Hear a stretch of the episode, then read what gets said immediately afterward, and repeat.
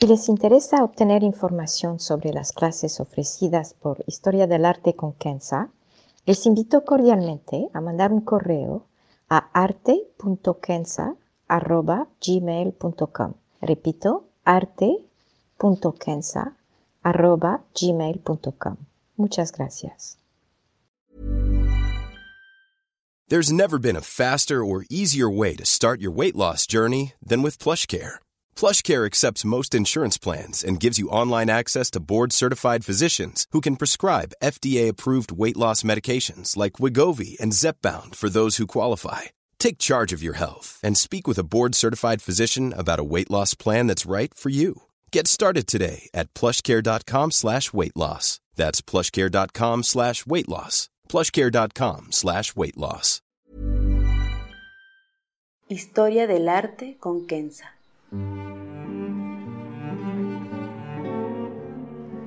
Una serie sobre el arte a través de la historia y las culturas. Se presentarán obras que trascienden el tiempo por su belleza y por lo que nos cuenta. Obras que encienden el asombro. Buenos días. Me da mucho gusto saludarles, como siempre. Hoy quiero, si me permiten, introducirles a una artista muy especial de la cual quizá no han oído hablar. Se llama Amrita Sher Hill y es considerada una de las pioneras no solamente del arte moderno de la India, pero más que esto, una pionera en cuanto a mujeres artistas a principios del siglo XX. Pero para mí, no obstante estas etiquetas, es una artista cuyo arte me fascina, quizá porque como ella soy el producto de varias culturas y he vivido en muchos países y por ende entre culturas variadas. Empezaré con un breve recuento biográfico de Amrita Sher Hill para después ver su carrera artística y finalmente entrar en la obra que tenemos como ilustración al podcast. ¿Quién era Amrita Sher Hill? Amrita nació en 1913 en Budapest, Hungría. Su padre era un aristócrata sikh del Punjab, en la India, y un intelectual especializado en los idiomas y las culturas del sánscrito y del persa. Su madre era una cantante de ópera húngara de origen judío, parte entonces de la burguesía húngara. Sus padres se conocieron cuando Marie Antoinette, el nombre de la mamá, créanlo o no, visitó la India con su mamá, acompañando a una princesa nieta del Maharaja Ranjit Singh, un hombre poderoso en la época. Amrita nació entonces de esta mezcla de culturas indias y más precisamente sikh y húngara con un toque judío. El ambiente en casa era muy intelectual entre los libros de sánscrito y persa de su padre y los cantos de Bach y Haydn de su mamá. Parte de su infancia fue en Budapest, durante la cual empezó a pintar a una muy temprana edad. Sus biógrafos dicen que fue a los cinco años. En 1921, cuando Amrita tenía ocho años, la familia se mudó a la India y fue cuando empezó a tomar clases formales de arte. Le encantaban los retratos y pintó miembros de su familia y los que trabajaban en su casa. Vivían entonces en la ciudad de Shimla y la joven Amrita entró entonces a una escuela católica pero la despidieron cuando tenía apenas 12 años porque declaró que era atea. Su madre tuvo una historia de amor con un escultor italiano y junto con Amrita y su hermana se mudaron todos a Italia. Amrita atendió la prestigiosa Escuela de Arte de Florencia para después mudarse a París a los 16 años de edad, donde tomó clases en la Escuela de Bellas Artes. Sus inspiraciones en aquella época eran los impresionistas como Cézanne y también Gauguin, especialmente sus retratos de mujeres en Tahiti, donde se puede ver su influencia en las obras de Amrita. Vivió en varios países en los siguientes años, entre Francia y Turquía, y siempre regresando a la India, integrando el arte a su alcance en sus pinturas. Murió en 1941 a la temprana edad de 28 años, después de una corta enfermedad que la dejó en coma varios días antes de su muerte. No se sabe si fue a causa de un aborto o posiblemente una peritonitis. Murió entonces joven, pero dejando un legado artístico impresionante que tuvo y que sigue teniendo una gran influencia sobre el arte moderno de la India y del subcontinente asiático en general. Este breve recuento biográfico me pareció importante para conocer a la artista y también entender la evolución de su carrera artística y lo que influenció su imaginación y su creatividad. Se puede dividir su carrera en dos grandes épocas. La primera, que duró apenas unos cinco años, se caracteriza por un estilo muy europeo. Vemos obras con una influencia fuerte de los impresionistas franceses y de los fauvistas. La mayoría de las obras son retratos con nudos donde se mezclan colores y formas similares también al cubismo, al estilo de Braque. A partir del año 1937, cuando tenía unos 24 años, Amrita empezó a incorporar en sus obras una estética más de la India. Vemos aquí retratos más humanos, es decir, retratos de mujeres sencillas haciendo tareas cotidianas, como ir al mercado, cocinando, o en rituales como el baño de la novia, tal y como la obra que tenemos a la mano. Amrita empezaba también a involucrarse en el movimiento en contra de la colonización británica y por ende empezó a ver de más cerca las condiciones de vida y de servitud de muchos de la India pintaba gente pobre, humilde.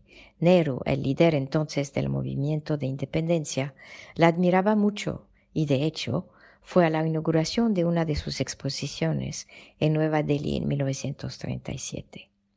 Para entonces, Amrita vivía en Uttar Pradesh y sus grandes influencias fueron Rabindranath Tagore, el poeta de Bengal y premio Nobel de Literatura, y su hermano, los dos también pintores el año de su muerte, se había mudado a Lahore, en Pakistán de hoy, una ciudad conocida por su riqueza cultural y su historia. Ahora la obra de hoy se llama El baño de la novia.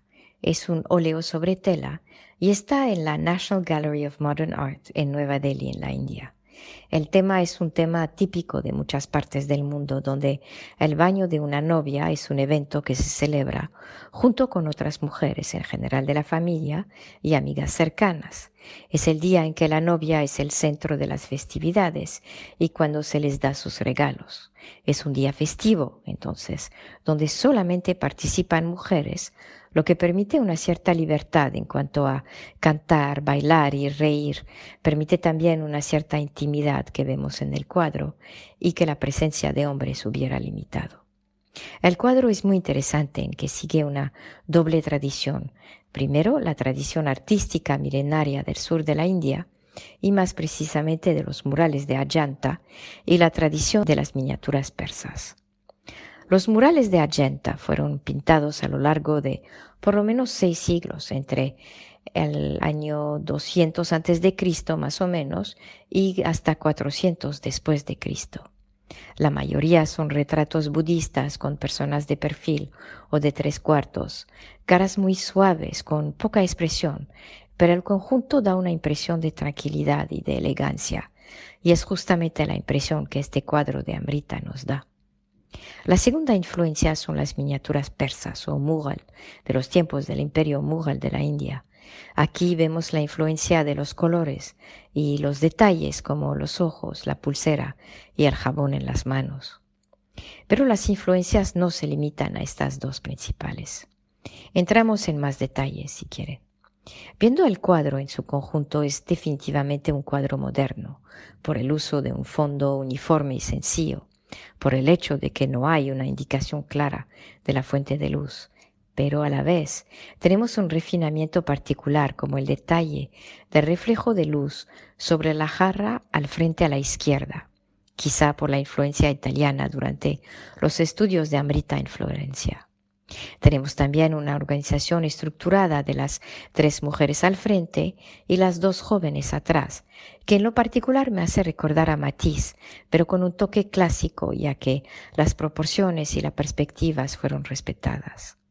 Tenemos también, y esto me llama mucho la atención, el hecho de que la novia baña en plena luz, y esta luz se disipa en la medida en que nuestros ojos se alejan de ella. Es casi un chiaroscuro italiano, podrían pensar, pero en realidad es una influencia directa de la escuela vanguardista de Bengal, una escuela liderada por los dos hermanos Tagore, de los cuales hablé anteriormente. una escuela que definió en gran parte el movimiento artístico moderno de la India. Para concluir, este cuadro de Amrita es un cuadro que no grita, que no es sensacional, pero nos habla con mucha elegancia de la capacidad creativa cuando un artista se abre a varias influencias y especialmente varias culturas. En las obras de Amrita vemos Gauguin y Matisse, vemos también Caravaggio y Rafael, y a la vez vemos las miniaturas persas y el arte budistas del sur de la India. Al mirar sus obras viajamos aún sin conocer estos mundos y nos damos cuenta de la riqueza del mundo. Y esto es un tema del cual he insistido en muchos de los podcasts. Amrita es una vanguardista, no solamente porque había tan pocas mujeres artistas en su época, pero porque supo dejarse influenciar por los movimientos artísticos europeos y la belleza del arte milenario de la India. Amrita misma era el producto de varias culturas y por eso quizá tenía el ojo, o si prefieren, la apertura intelectual para trasladar sobre un lienzo su visión.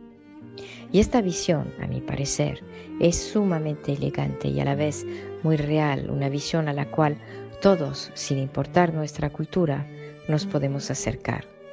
Espero que este corto recuento les dará ganas de conocer más de sus obras. Shukriya. Gracias.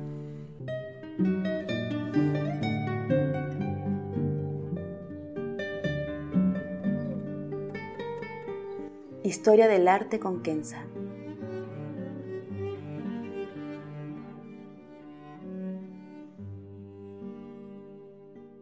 Para ver las obras que se presentan en este podcast y a la vez descubrir otras que podrían despertar su asombro, les invito a seguirnos a través de la cuenta Instagram Historia del Arte con Kenza.